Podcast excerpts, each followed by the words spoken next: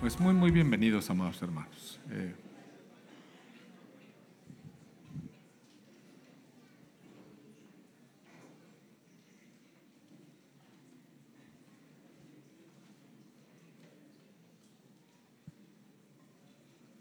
vamos a orar. Amado Padre, damos gracias por tu presencia, Señor. Gracias por tu amor, todas tus bendiciones. Señor, gracias que nos diste este tiempo de, pues, reposo, este tiempo de descanso, este tiempo de esparcimiento donde pudimos visitarnos unos a otros, viajar, ver a nuestras familias y también reflexionar de la vida, Señor. Gracias por tu palabra. Gracias, Señor, porque nos permites comenzar un nuevo año, Señor. Y queremos disponer nuestro corazón delante de ti.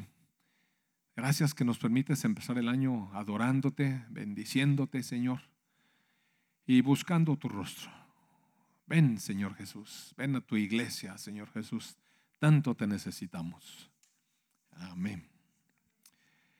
Y eh, hace el mensaje navideño, en el mensaje navideño platiqué con ustedes eh, un tema sobre el cual eh, el Señor Jesucristo asumió una actitud una actitud de dejar su lugar en los cielos, dejar su majestad celestial, dejar su, su eternidad y su omnisciencia y omnipotencia, y decidió encarnarse para salvarnos. En, en, obediencia a su Padre, vino y como vimos en ese mensaje, se humilló una serie de humillaciones, dejando primero este lugar de majestad, donde tiene el control de todas las cosas, vino a, ser un siervo, un, hombre, y empezó su vida como un bebé.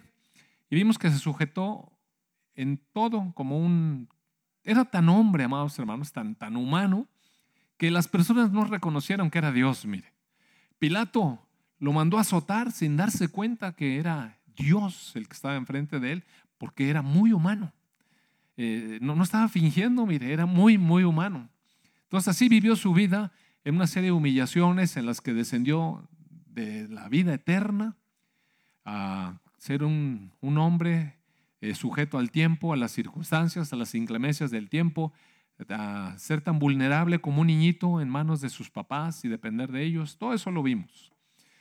Ese fue el camino que el Señor eh, eh, transitó para después volver en gloria a la presencia de su Padre.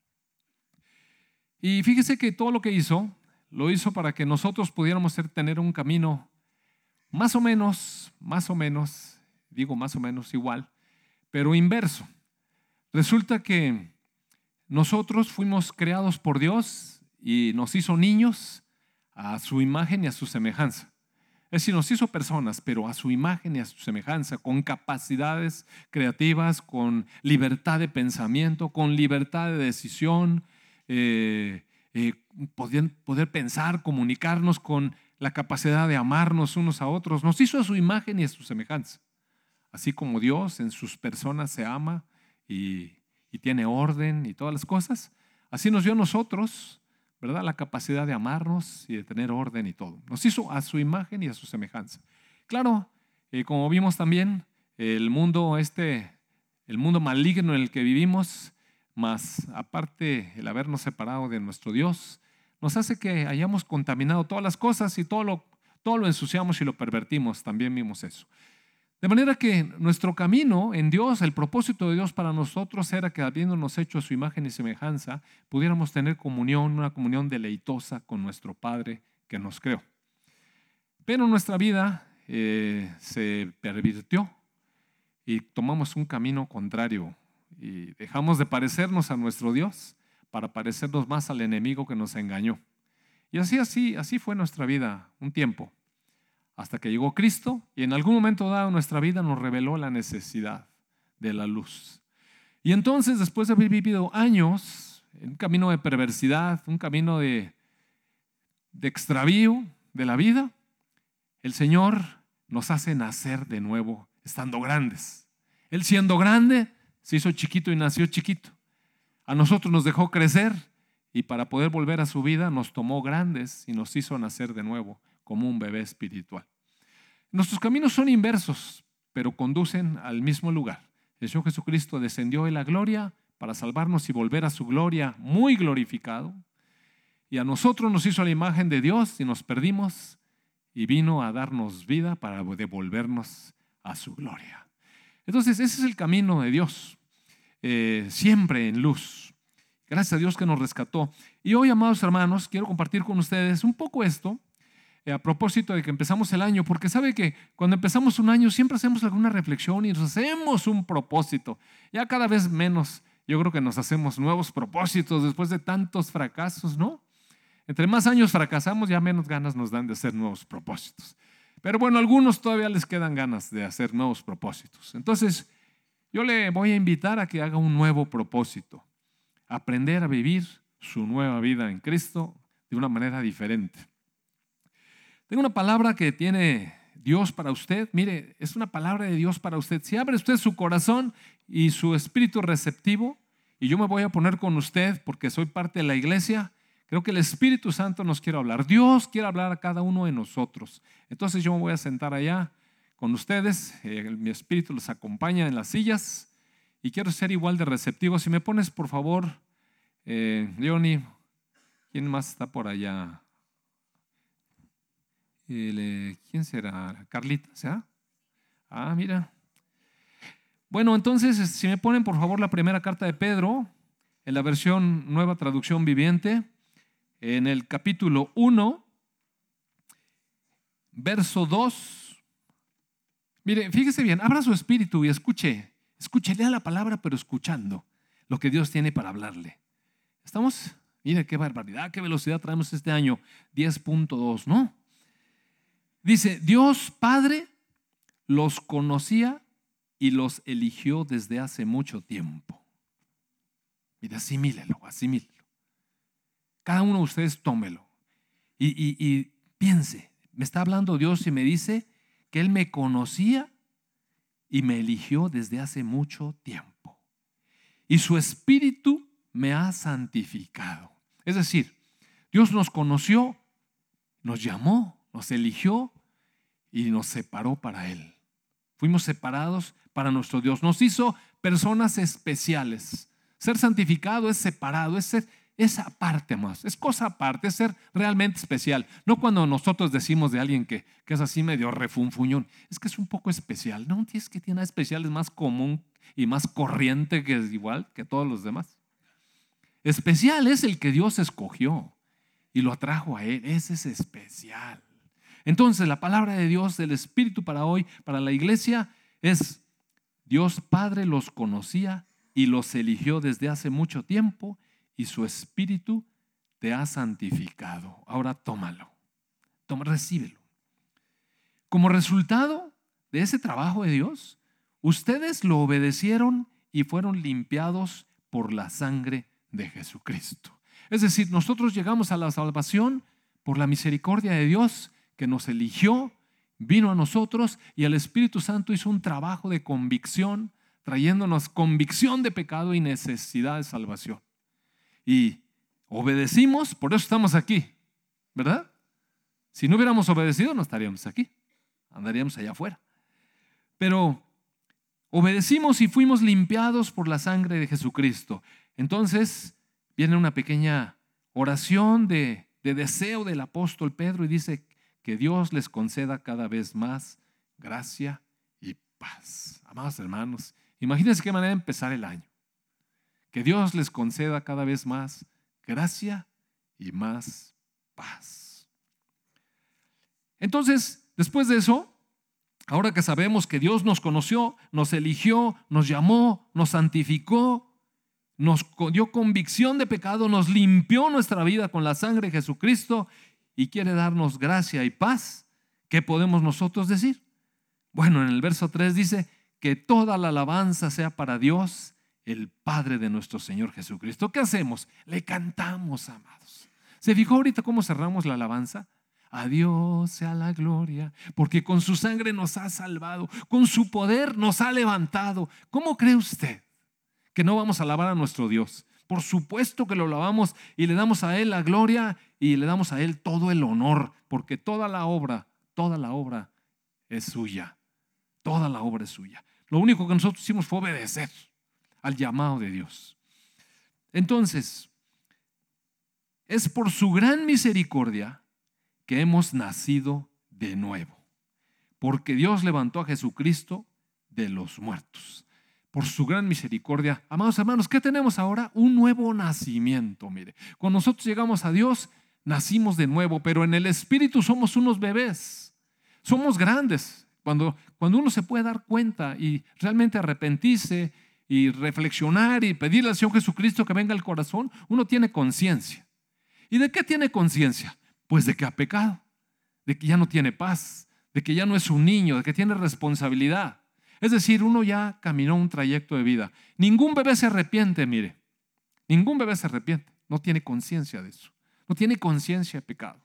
Un niño chiquito no tiene conciencia de pecado. Nuestros hijos tienen que aprender el camino de la ley. Tenemos que decirles, no hagas esto, haz por allá, haz esto. Mira, niño, ¿verdad? Entonces tienen que aprender el camino la ley, las leyes, las, las órdenes que hay en casa. Cada, cada familia pone su propia normatividad. Y esa normatividad para ese niño es la ley. Es la ley de Dios, porque Dios, Dios fluye a través de los padres para darle al niño su ley. Su ley. ¿Qué, papá le va a decir al niño? Ándale, ve y cómete ahí un pedazo de la caca del perro. Pues no, no hacemos eso, más hermanos. ¿Qué hacemos? Le decimos al niño lo bueno, lo malo, lo que se debe hacer y lo que no se debe hacer. ¿Y qué procuramos para el niño con eso? Su bienestar, mire. Igual que Dios puso la ley para su pueblo, para su bienestar. ¿Y qué hace el niño? Lo mismo que hicimos nosotros con la ley, mire. Se la pasa por el arco del triunfo. Niño, ven para acá. Y ya de cuenta que le dijo, vete para el otro lado y pues estrelló. Ayer fuimos este Judy y yo ahí, ¿verdad? Bueno, fuimos toda la familia a Plaza Avento. Y entonces, pues el niño chiquito ya se quiere bajar, porque en cuanto puede la persona independizarse de su autoridad, se independiza. Mire. Nosotros de Dios y los niños de nosotros. Entonces ya sabe caminar, entonces bájame, bájame. Y bueno, total lo solté. Entonces se fue corriendo, pero claro que me venía viendo a ver si lo perseguía, ¿verdad? Y entonces le caminé tantito y le dio más rápido. ¿A dónde? A ver, ¿a dónde iba a ir? Entonces se acercó a un módulo que había. Y pero venía volteando para atrás. Y mi hija dijo, se va a estrellar. Y sí se estrelló. Se dio un cocote, ¿verdad? Entonces, ya vino, entonces sí vino, como nosotros vamos con Dios, da igual, que cuenta, mire. Entonces, pues bueno, por eso, querías ir solo, ¿no? Querías ir, pues ahí están las consecuencias. Mire, haga cuenta, mire. Entonces tenemos que aprender a ser como unos niños. Acabamos de nacer en el Espíritu y la verdad es que no sabemos andar ese camino. ¿Qué es lo que sabemos? Tenemos la inercia de la vida que hemos traído por años. A unos el Señor los alcanzó más chicos, a lo mejor 10 años, 12 años, cuando medio tienen idea de que no están obedeciendo. Otros ya más grande cuando ya venimos un poco más sucios. A otros, amados hermanos, de restregada y quedar porque nos hemos ensuciado y ensuciado y manchado. Horrible. Entonces, el Señor llegó y ¿qué hizo con nosotros? ¿Qué hizo con nosotros? ¿Realmente ir a cada parte de nuestra vida y tratar de componerla? No, mire, lo que hizo fue ponernos una nueva vida. Y nos dice, bueno, mira, todo lo de atrás te perdono. Ahora te doy esta nueva vida, camínala. Pero no sabemos caminarla, porque la queremos caminar conforme a la manera en que estamos acostumbrados del pasado. Y entonces la palabra nos sirve pues para enseñarnos cómo se camina la nueva vida. Y dice entonces, es por su gran misericordia que hemos nacido de nuevo, porque Dios levantó a Jesucristo de los muertos. Ahora, ¿qué tenemos que hacer? Mire, vivir con gran expectación. Oiga, una nueva vida, ¿y cómo se vive eso? ¿A poco vamos a hacer lo mismo con la nueva vida que lo que hicimos con nuestra primera vida? Pues para obtener los mismos resultados, amados hermanos, ya estuvo, ¿no? Ya, tenemos una nueva vida. Y esta nueva vida, ¿sabe qué? Nos da expectativa. Nos da expectativa. Entonces, tenemos una nueva vida. Piense eso. Tenemos una nueva vida. Dígase, tengo una nueva vida. Una nueva vida. En el verso 13, como tenemos una nueva vida, entonces el apóstol Pedro dice, así que preparen su mente para actuar y ejerciten el control propio. Prepare su mente, quiere decir, prepárese, cambie su manera de pensar, arrepiéntase, arrepiéntase, ajuste su pensamiento al de Dios. No, no se trata de estar lamentando, se trata de acomodar el pensamiento, de preparar nuestra mente, todo nuestro ser y ejercitar control propio. Recuerde que nuestra nueva vida llegó cuando somos adultos, cuando tenemos capacidades para, para tomar decisiones. El niño no tiene capacidades. Bien, en realidad el niño no tiene esas capacidades. Se avienta ahí como loco y va aprendiendo a puro trangazo. Hay que estarlo guardando, protegiendo. Hay que estarlo protegiendo. Y bueno, aquí la palabra nos dice, son niños, bueno, preparen su mente. Son adultos, preparen su mente para ser niños pues. Son adultos, caídos. Dios les dio una nueva vida. Ahora prepare su mente de adulto para vivir como un bebé espiritual como un bebé espiritual. ¿Y qué es lo que tenemos que hacer? Pongan su esperanza en la salvación inmerecida que recibirán cuando Jesucristo sea revelado al mundo. Amados hermanos, nuestra esperanza en qué ha estado, en qué se ha estado recargando nuestra esperanza? Pues en nuestros esfuerzos, en nuestras capacidades, en que nos preparamos eh, para la escuela, para después ser unos profesionistas que puedan trabajar, y podamos recibir una remuneración. Para eso es, esa es la esperanza que tenemos. Tenemos esperanza de estar sanos, ¿verdad? ¿A alguien le gusta estar enfermo? Todo yonqueado. Tenemos esperanza de estar sanos. Tenemos esperanza de tener prosperidad económica. Tenemos esperanza de ser alguien en la vida, oiga. Destacar, lo que sea. Todos tenemos alguna esperanza. Bueno, todas esas esperanzas no están mal, mire. Pero son muy limitadas, son de esta vida terrenal. Y aunque hayamos alcanzado, amados hermanos, las glorias, mire, las glorias, todo eso tiene un cenit y después de ahí es pura bajada. Mira. Después de ahí es bajada. Todo lo que hayamos logrado, los mayores éxitos, los mayores triunfos, los mayores reconocimientos. Usted puede ir echándole papelitos a su currículum y va a llegar un momento en el que su currículum pues va a tener cierto grosor. Pero mira, aunque su currículum fuera de este tamaño, en alguna ocasión recuerdo que invitamos a un profesor al hospital infantil y le predí su currículum, oiga, no, qué bruto. ni siquiera el directorio telefónico de dos volúmenes, ¿se acuerda? Y yo dije, ¿y esto qué es? Era su currículum. Bueno, mire, pasó esa época y luego de ahí, resbaladilla. Llegó un momento en el que ya nadie lo invitaba. Todo lo que traía de actualidad quedó atrás. Se hizo viejito, se hizo lento, ya sus pláticas eran repetitivas, estaba diciendo nomás las mismas cosas viejas que ya le habíamos oído. Bajada, amados hermanos. Murió. Un verdadero científico mexicano excelente. Pero así es nuestra vida. No está mal que nos preparemos, y quiero enfatizar, no está mal que nos preparemos. Tenemos que vivir aquí. Nuestros jóvenes se deben de preparar porque la cosa está complicada. Pero esa no debe ser nuestra esperanza. Porque si esa es nuestra esperanza, nos estamos preparando para el declive y luego para morirnos. Luego se tienen que inscribir ahí en el, en el grupo este que está diciendo ahí Alfredo. ¿Verdad? Entonces, dice, por cierto, déjame hacer un paréntesis. Este grupo, en realidad, mire, le voy a decir de dónde salió la cosa. Las personas mayores, y no quiero decir de qué edad, simplemente aquellas personas que ya no están trabajando en activo, que ya no, que ya no tienen un compromiso de trabajo, de pronto se sienten solas. De pronto sus necesidades ya no son las mismas que, cuando estamos aquí anunciando que vamos al curso de matrimonios y dicen, no, hombre, ya qué, así es, curso de matrimonios, ya voy, voy de salida. Y, que los padres, no, hombre, si ya tengo bisnietos, tataranietos, ¿o cuántos tienes tú? Que, Entonces, de repente cambian, mire, cambian las necesidades de la persona. La verdad es que a lo mejor ya no estamos cubriendo eso, así como hay un grupo de jóvenes, así como hay un grupo de damas, como un grupo de varones, como hay un, grupos de matrimonios, quizás tenemos desatendidas a estas personas. Personas que tienen otras necesidades, otra expectativa, eh, eh, otra, otras capacidades, eh, otros intereses. Y la verdad es que los estamos dejando fuera. Entonces, ¿quién mejor que los mismos que vamos teniendo las mismas circunstancias? ¿Quién puede entender un matrimonio, amados hermanos? Otro matrimonio que está joven. ¿Quién puede entender al papá de los que tienen niños? Pues los que tienen niños. Yo, por ejemplo, ya se me cuesta un poco de trabajo entender a los que tienen niños chiquitos.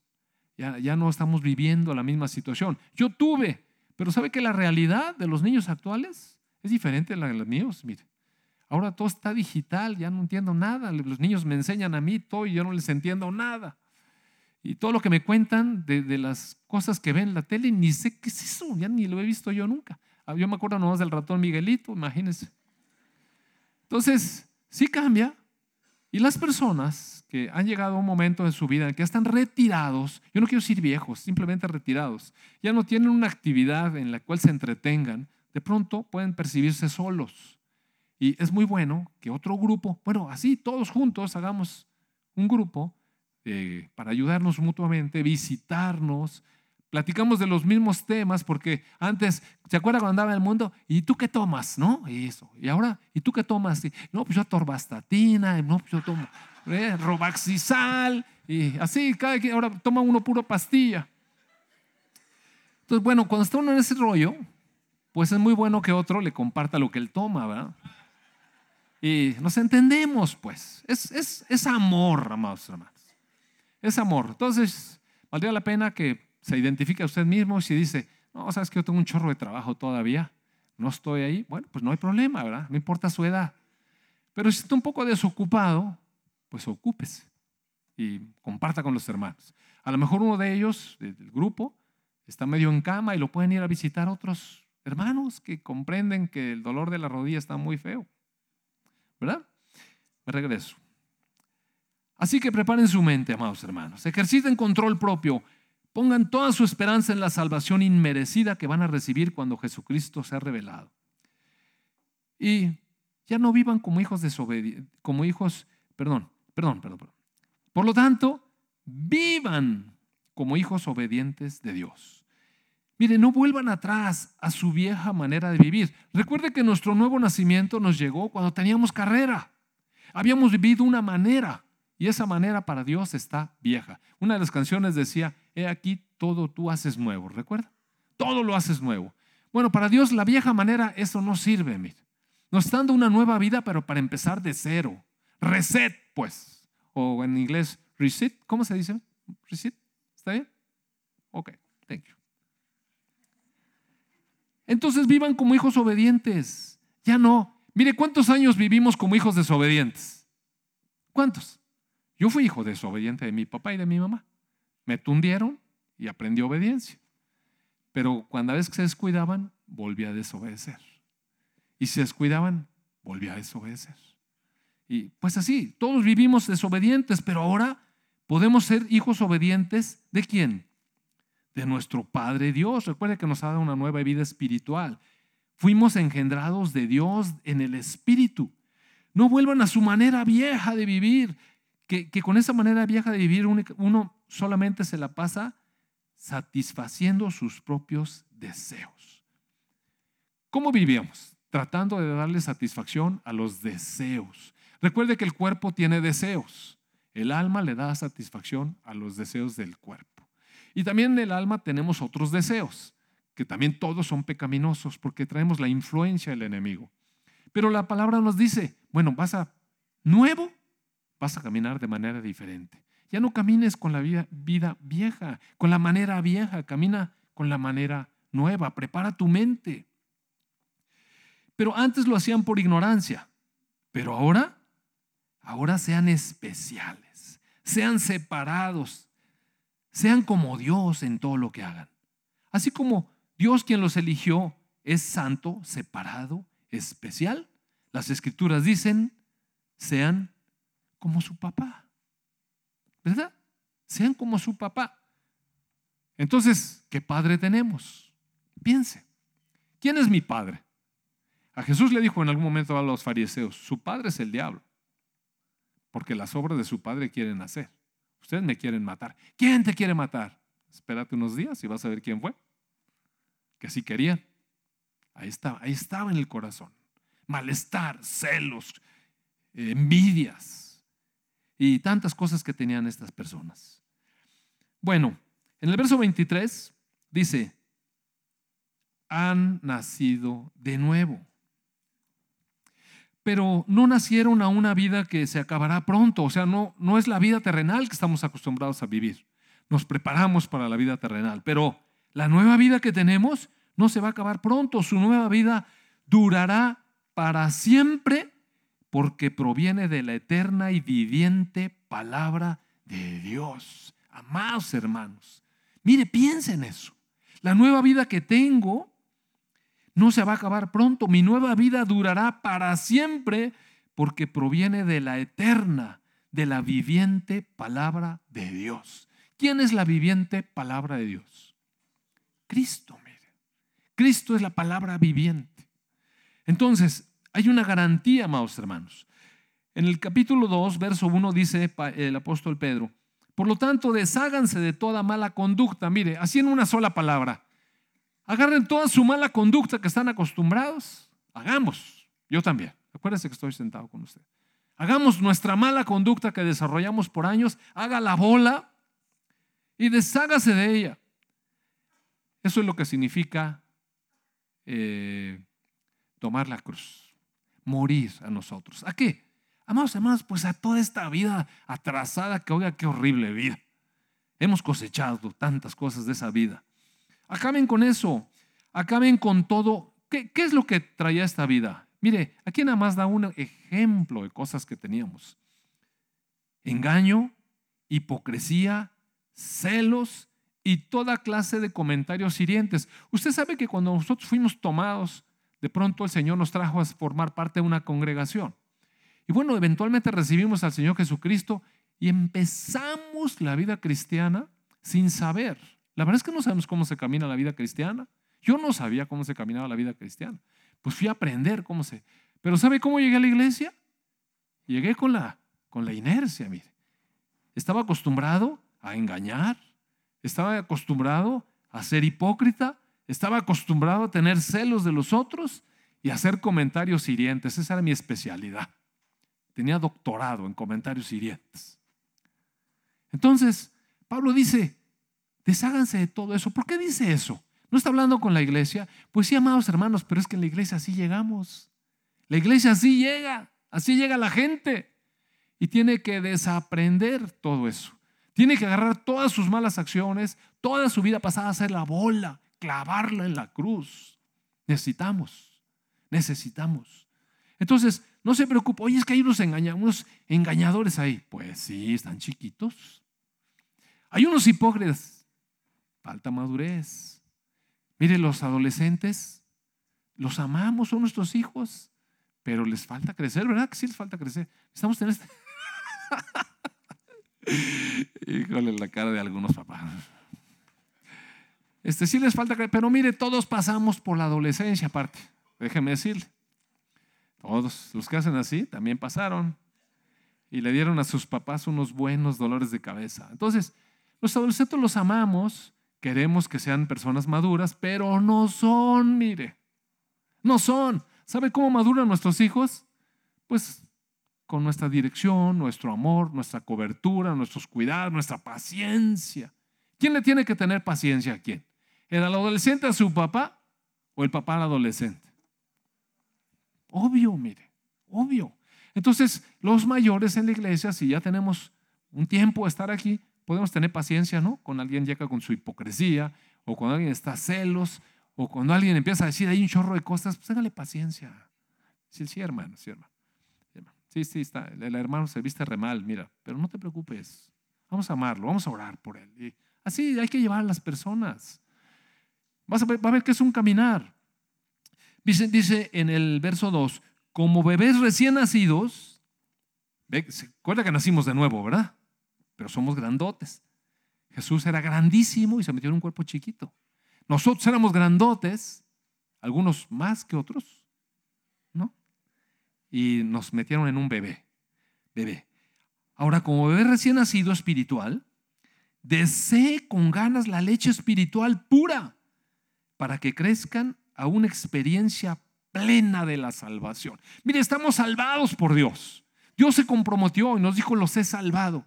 Ahora necesitas experimentar la plenitud. La, vida de salvación, amados hermanos, es otra cosa, mire. Pero tenemos que aprender a vivirla y vivirla en plenitud. Oiga, ¿sabe que a veces he visto algunos vehículos modernos, muy equipados, traen hasta, hasta quemacoco y esas cosas, y veo que el que viene manejando anda con su teléfono hablando aquí, mire, que tiene un manos libres. ¿Sí sabía? Tiene manos libres la cosa. Gastó un montonal de dinero en el carreto ese y no sabe ponerle manos libres. O sea, lo que estoy diciendo es, realmente no está viendo la plenitud de su carro. Y tantas cosas. Tiene, bueno, mire, es más un ejemplo tonto, pero la, salvación tiene tanto, tanto para nosotros. Y a veces vivimos al borde, amados hermanos. Casi salvados como que si fuéramos en un patín de un solo pie, haciéndolo así. Mitad abajo y mitad arriba. No estamos llamados a eso. El apóstol Pablo nos dice, Pedro nos dice, Ustedes nacieron de nuevo. Ahora, ahora, como bebés, mire, desee la lechita para crecer a la experiencia plena de la salvación. O sea, el propósito de Dios es sí nos trajo y sí traíamos nuestras quejas y, nuestras críticas y nuestros celos, pues sí, si así éramos. Pero lo que Él quiere es que entremos a la experiencia plena de salvación. ¿Sabe que cuando uno tiene la experiencia plena de salvación y está completamente lleno de Cristo, se le quitan las ganas de andar criticando a los demás, amados hermanos?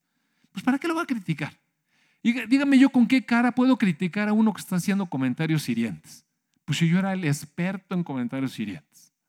O, con qué cara tengo para andar criticando al hermano que pierde los estribos. Pues yo, yo me la pasaba perdido.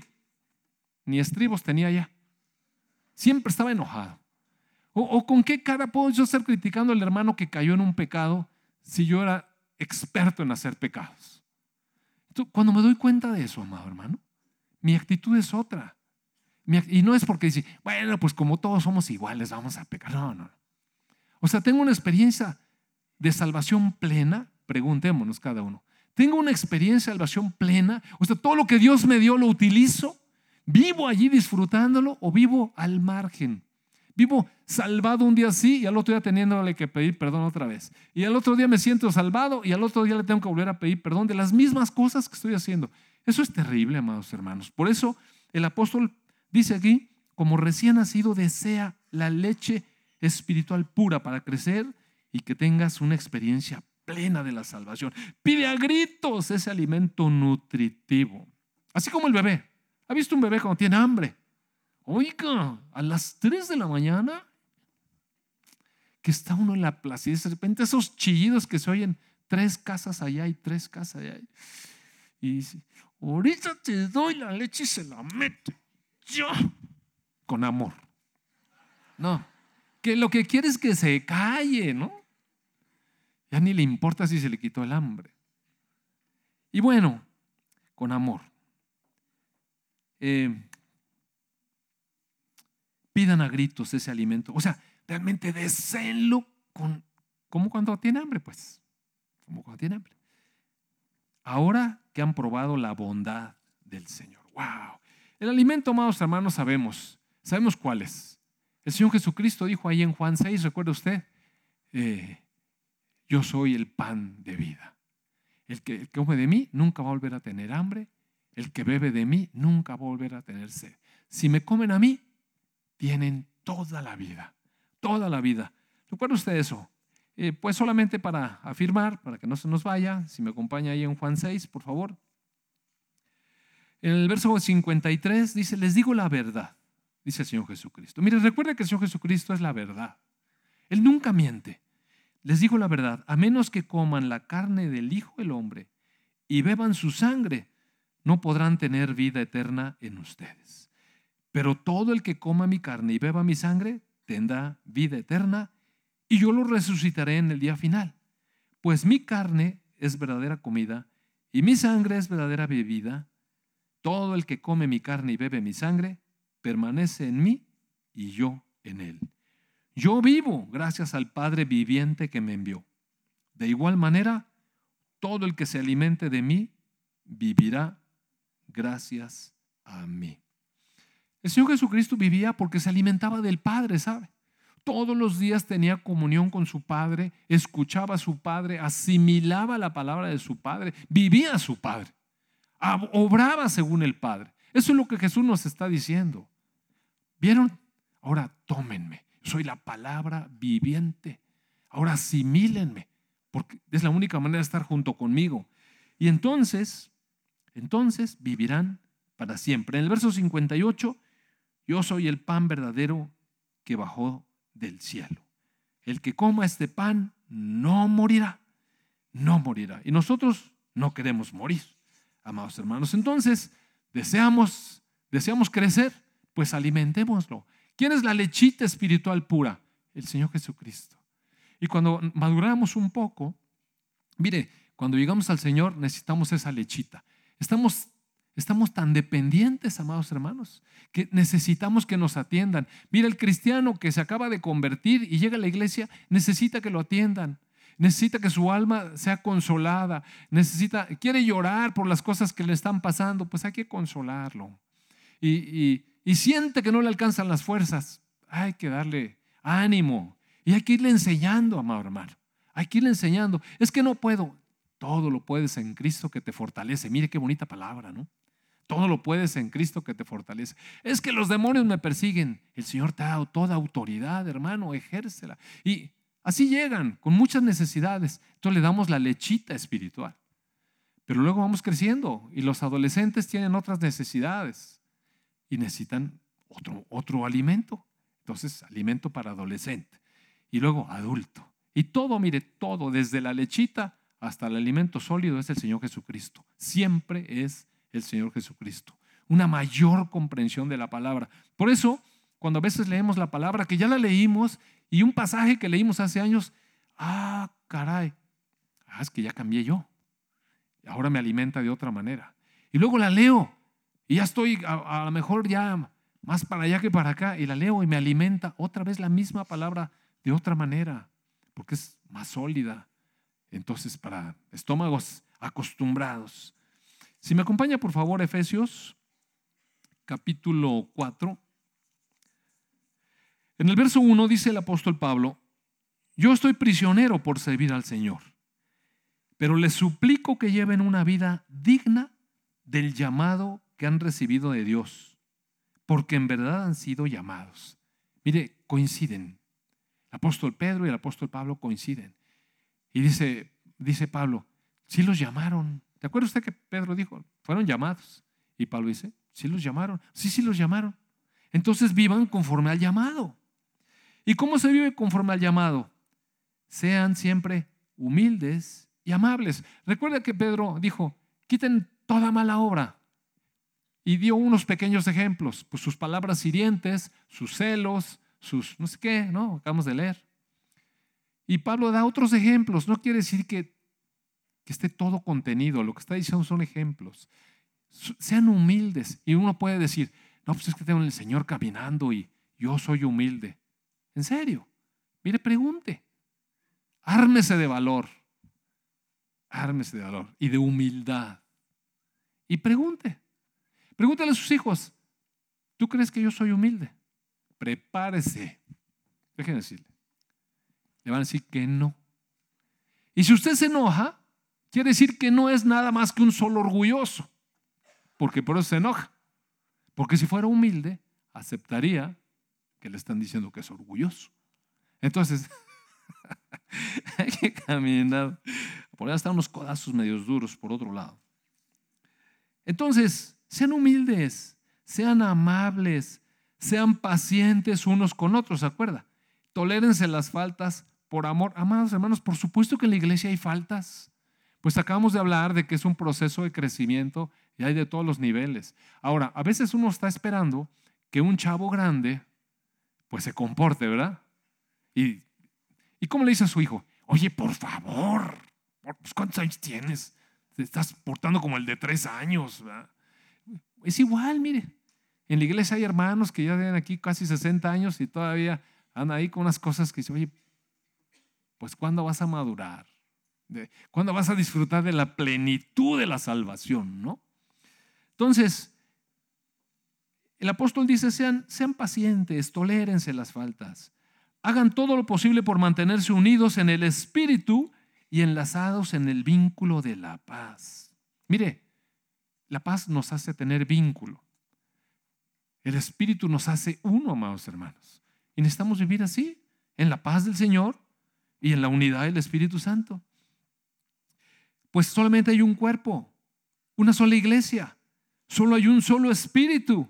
No hay varios espíritus, mire. No crea que cada congregación tiene un espíritu diferente de Dios, es el mismo espíritu de Dios. Todas las congregaciones son un solo cuerpo en Cristo.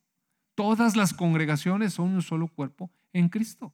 Tenemos quizás diferentes expresiones, diferentes grados de madurez. En todas las iglesias hay hermanos muy maduros y en todas las iglesias hay hermanos muy inmaduros, amados hermanos.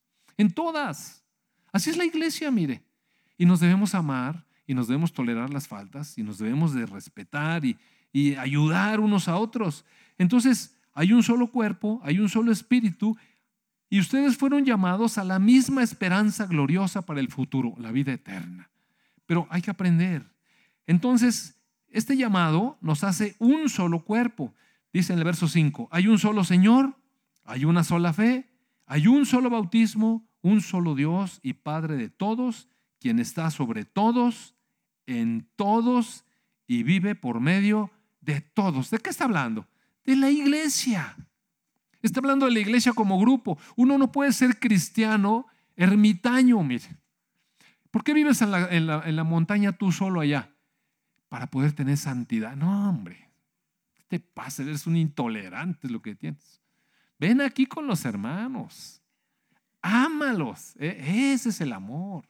Ahí se expresa la santidad. Pues mire qué bonita santidad allá en la montaña. ¿verdad? Pues no, no hay nadie que esté dando lata. Dice, entonces estamos en la iglesia. Entonces en el, en el verso 11, ahora bien, ya vimos que todo eso lo hizo Dios para reunirnos como hermanos. Una sola familia de Dios, hermanos, todos. Ahora bien, Cristo dio los siguientes dones a la iglesia. Mire, Dios hace regalos. Ay, dice uno, eh, ¿Dónde están los carros? No, armado, hermano. Espérese, espérese, Mire, los regalos de Dios, los regalos de Dios. Dio a los, los apóstoles, a los profetas, los evangelistas y los pastores y maestros. Y todos estos tienen la responsabilidad de preparar al pueblo de Dios para llevar a cabo la obra de Dios y edificar la iglesia. Es decir, las personas edifican la iglesia, el cuerpo de Cristo. De eso se trata. De eso se trata. Entonces Dios dio estos dones. Y creo que en otra ocasión, yo creo que ya lo toqué alguna vez ampliamente, los apóstoles, los apóstoles que dieron la estructura, que dieron el llamado, la visión, mire, eran los apóstoles que dejaron las escrituras. Esos son los que dan el marco de referencia a la iglesia, porque nacimos al, terreno espiritual. Pero déjame decirle que el terreno espiritual es peligroso, porque así como Dios es espíritu, el diablo y sus demonios también son espíritus. Y mire, tienen mucha jiribilla. Y van a querer engañarnos en sus artimañas como vino con Eva. Entonces, hay muchos vientos de doctrina, hay doctrinas engañosas y todo eso. ¿Y dónde está la referencia? Amados hermanos, aquí. La referencia tiene que ser la palabra de Dios, porque si no, nos engañamos. Y de pronto empezamos a tomar rumbos. Todo lo que Dios nos quiere enseñar debe estar contenido en el mensaje apostólico y el mensaje apostólico está contenido en la palabra. Ahora, es verdad que en este tiempo hay personas que tienen todavía un poco de funciones apostólicas, de oficio, digamos. Y son personas que de repente van y ven cómo van las iglesias y, y como son hermanos mayores, pues les ayudan, les dan consejo, vigilan que no anden en doctrinas equivocadas, les dan palabra, les comparten alguna visión de, ¿de qué? Tiene que estar aquí, o sea, si el apóstol anda por otro lado, amado hermano, tenga cuidado. Entonces, la, función apostólica, digamos, moderna, tiene muchísimo menor envergadura y tiene que estar alineada a lo que dice la palabra apostólica que está sellada, las escrituras. Los profetas, los profetas también todos profetizaron y nos dieron las palabras. Mire estas palabras que estábamos hablando aquí de Pedro y de Pablo, son palabras proféticas. Esas son las profecías que nos guían. Que nos dan la visión, que nos dan el rumbo, que nos mantienen seguros. Las palabras proféticas. Pero también existe el espíritu de profecía. Por ejemplo, ahorita terminando la alabanza, de pronto vimos cómo, cómo un hermano se levanta, ¿verdad? En una adoración y da una palabra profética. Oiga, qué bonito. Qué bonito. Nunca, jamás se va a comparar con el valor de la palabra profética que está en las escrituras. Pero si se alinea, amados hermanos, se edifica la iglesia. De eso se trata. De que se edifique la iglesia. ¿Con qué? Pues con los dones que Dios dio, apóstoles y profetas, de la calidad de las escrituras, ya no hay. Pero los oficios apostólicos y proféticos, si están dentro del marco de referencia de lo que es la escritura, ayudan, mire. Una palabra profética ayuda. ¿Usted cree que si un hermano de estos que son nuevos y se siente muy decaído y se siente abatido, le dice que no puede, y un hermano, un hermano quien sea, mire, cualquier hermano, le dice, tú todo lo puedes en Cristo que te fortalece. ¿Eso no le cree que es una palabra profética? Claro, porque el espíritu de la profecía es animar, exhortar, redarguir. A veces un hermano anda ahí medio y otro hermano se acerca y le dice, hermano, yo creo que debes de estar jugando con eso, mira. Es peligroso. Ese juego que traes está riesgoso. Eh, no estés jugando con eso. Eso es una palabra profética. Es Dios hablándole, exhortando, redarguyendo al hermano, trayéndolo de nuevo al camino de la luz. Claro que, claro que existe, se necesita, se necesita. Y después, los evangelistas, las personas que nos compartieron el evangelio, gracias a toda esa obra, estamos en la iglesia a la obra profética, a la obra apostólica y a la obra evangelística. Y una vez que estamos dentro del rebaño, entonces necesitamos ser pastoreados, ¿sabe? Necesitamos ser pastoreados en todas nuestras necesidades y necesitamos ser enseñados. Para ser enseñados en la escritura, en las doctrinas y eso, existen los maestros. Enseñan doctrina, enseñan la palabra y hay maestros que pastorean y se necesitan pastores que sean maestros, porque si no, ¿qué van a enseñar? ¿A dónde van a pastorear las ovejas? Entonces, estamos dentro, dentro de una iglesia que es un rebaño de Dios. Y la función de los pastores es pastorear el alma de las personas, el alma de las personas. Los pastores no pueden, sí podemos hacer recomendaciones, mire, generales. Por ejemplo, respecto del cuerpo, le corresponde a los pastores orar por las personas que están enfermas.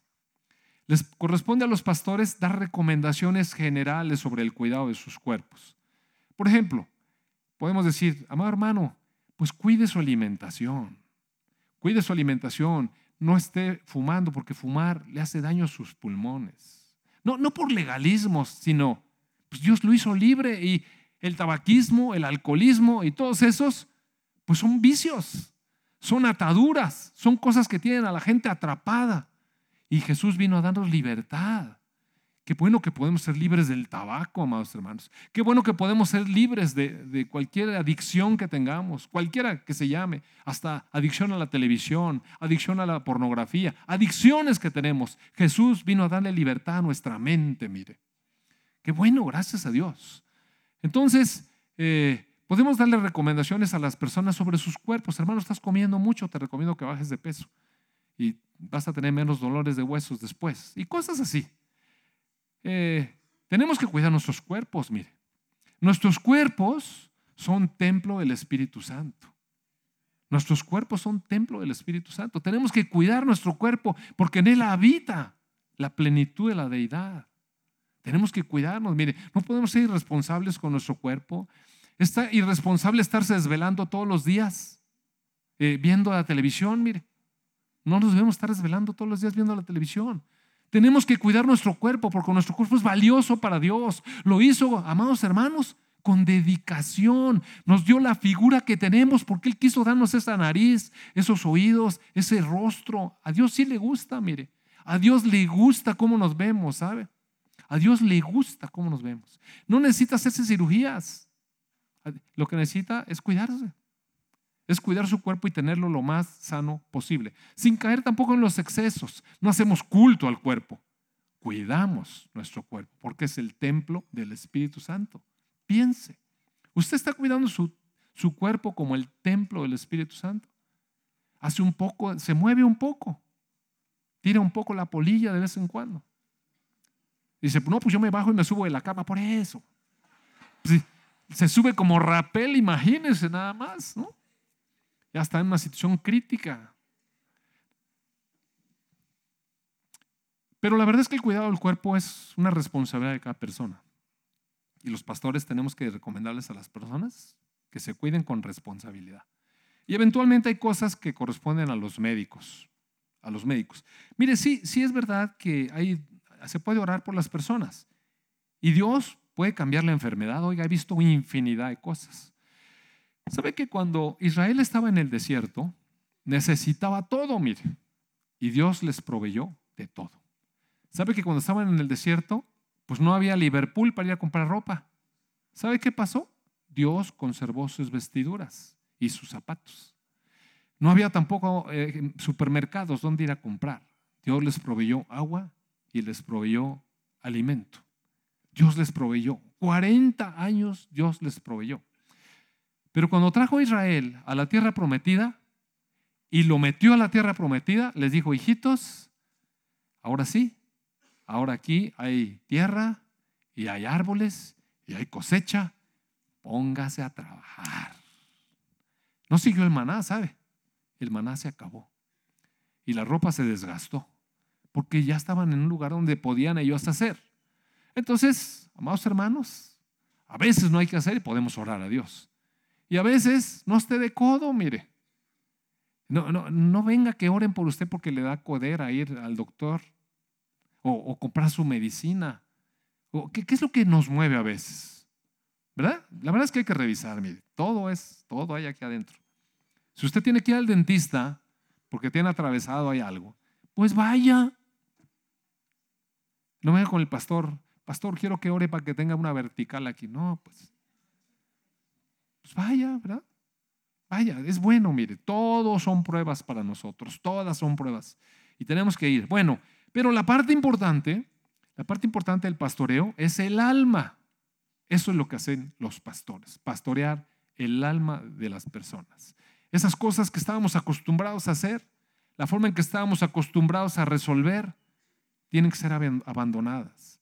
Estábamos acostumbrados a, a controlar nuestro mal humor. ¿Cómo estábamos acostumbrados a controlar nuestro mal humor? ¿Y qué le decía a la gente?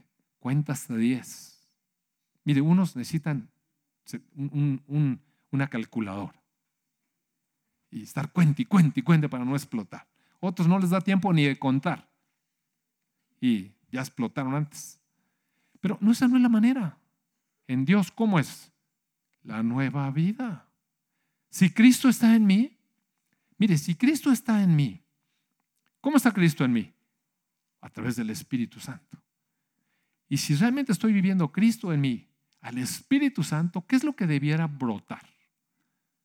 Pues los frutos de esa vida.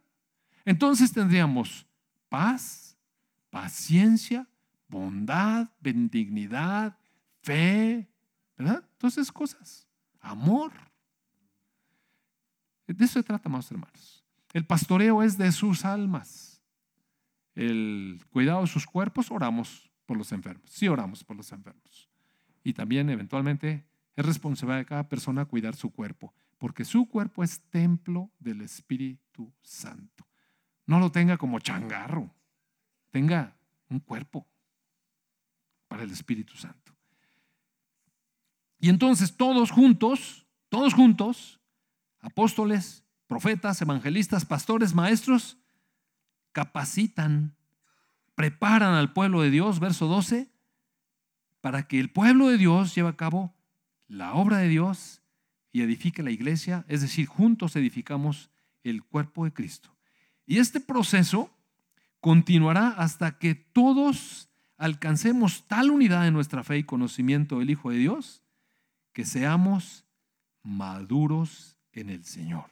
Es decir, la plena y completa medida de Cristo. La plena y completa medida de Cristo.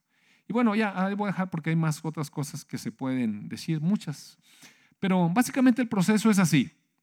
Cristo dejó los cielos, su majestad, se hizo terrenal, pequeñito, vivió la vida de un hombre y a través de la muerte redentora regresó a, a su gloria. Nosotros fuimos creados a la imagen de Dios, con el propósito de estar en la gloria de Dios y le dimos una vuelta en U. Pero el Señor Jesucristo vino y nos limpia y nos dice, tu vida pasada está clavada en una cruz, da vuelta. Y nos invita a volver nuevamente a la gloria del Padre, a tener comunión con Él, a llenarnos de su presencia. Una vida nueva, gloriosa. Estamos empezando el año, amados hermanos. ¿Qué tal que nos proponemos empezar a vivir de otra manera? Hemos vivido, mira, hemos vivido la vida nueva. La verdad es que somos una iglesia, algunos tenemos mucho tiempo. Hemos vivido la vida nueva, pero ¿se puede vivir mejor? Podríamos tener disfrute de la plenitud de la salvación, así como otras cosas que nos gusta sacarle provecho. Disfrutar la plena, a plenitud la salvación. Dios quiere que lo hagamos. Vamos a tener, mire, abundancia de gracia y de paz, de gozo, tantas cosas.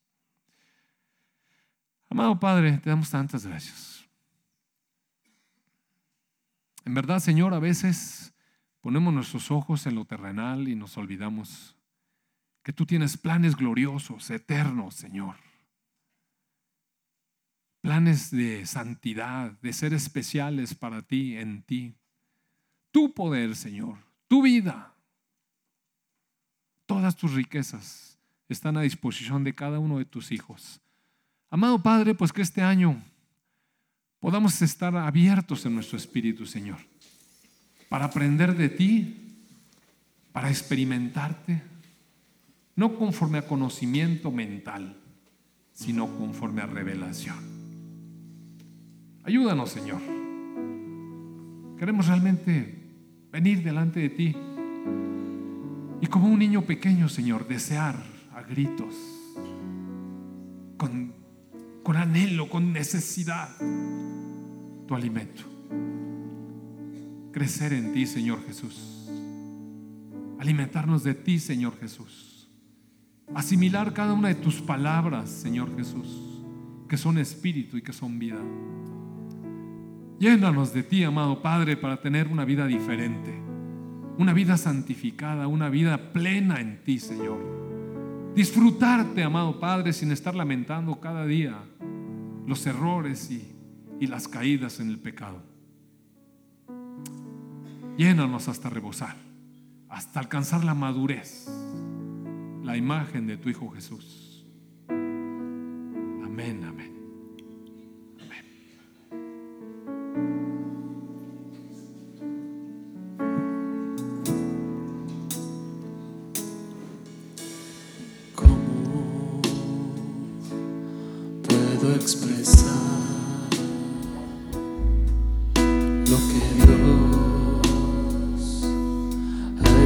Se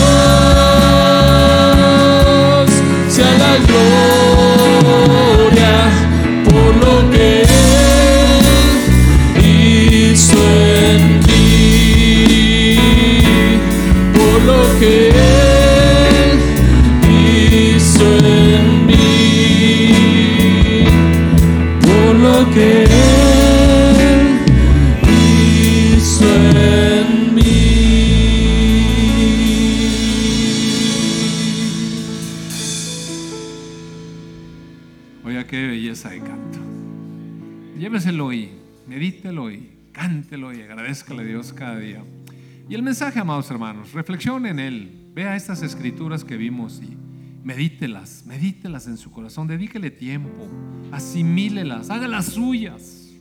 Que Dios le bendiga, tenga una bonita semana, un excelente y feliz nuevo año.